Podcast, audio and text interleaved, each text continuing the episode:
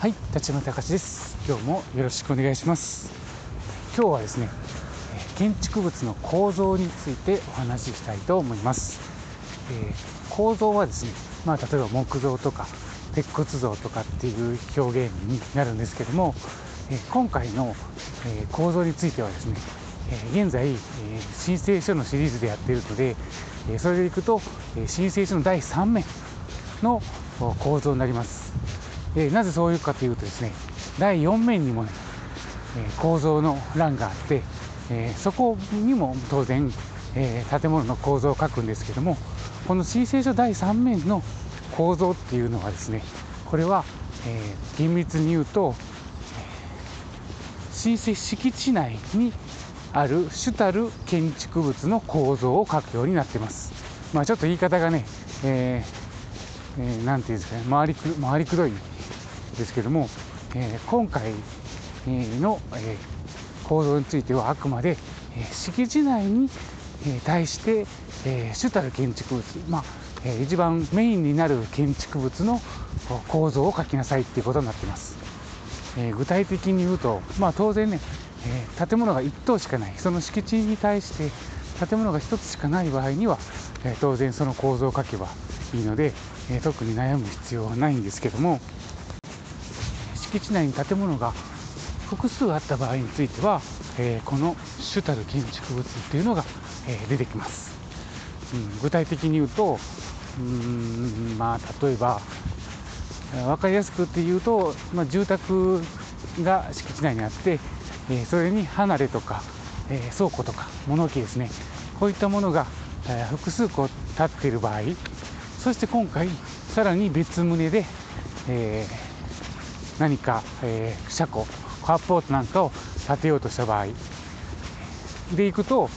まあそれ面積にもよるんですけども基本的には例えば住宅がまあ150平米あったとしてで、えー離れが例えば50平米。で今回のカーポートが、えー30平米の計画だった時にえー構造でいうと、えーこの申請書第3面についてはメインである、えー一戸建ての住宅これ150平米の住宅があっての、えー離れだったり車庫だったりするので、えー申請書第3面の構造については例えば、えー住宅の構造が木造であれば木造っていう表現になります。で実際、え建てるのはアルミのアルミ像のカーポートだった場合は、えーそこにアルミ像って書きたいとこではあるんですけどもあくまで、えー敷地内の主たる建築物の構造を書く欄になるのでここは木造って書くのが正解になります。ただね、えーちょっとここが、え難しいとこなんですけども、確認申請を提出して、えもし建築地法上問題がなければですね確認済証っていうのを交付するんですけどもこの確認済証の、え用途のところはこれはね、え建築物、え敷地に対してではなくて、え今回の申請する建物に対しての合格証が交付されるので、えここにはですねアルミ像っていう表現になります。ちょっとそこら辺がややこしいんですよね。申請書を見ると木造になってるんだけども、え確認済証の、え中に書いてある構造はアルミ像っていう風に、えなってきますのでここはちょっと注意が必要なとこではあります。なので、えたまに、え住まい給付金とかああいったあの補助金の申請をされる際に、えそこが木造であることっていうような条件がついてる、えー補助金の場合だと確認済証では判断ができないので、えー違いますよって言われたりするケースがあります。ただねあの申請書の第3面第4面を、えー添付することによって、えーそこでが今回の建物が、えーまああのカーポートで補助金をもらえるケースってないんですけども、えーそこで構造のチェックをして、えー問題ないですよっていうことに、まあ、最終的にはなるんですけども、えー最初の頃はですね、えーそういった混乱があるっていうのも、まあ、そこの申請書の書き方の、えー関係で、えーなってますっていうことですね。これがね記載要領っていうのがあってそこの中にしっかり書いてあるので、えー、ここはもうね変更がしようがないのであくまで、え、申請書の第3面の構造の部分については、え、確認済証とは違うケースがあるよっていうことだけは、え、分かってほしいなと思います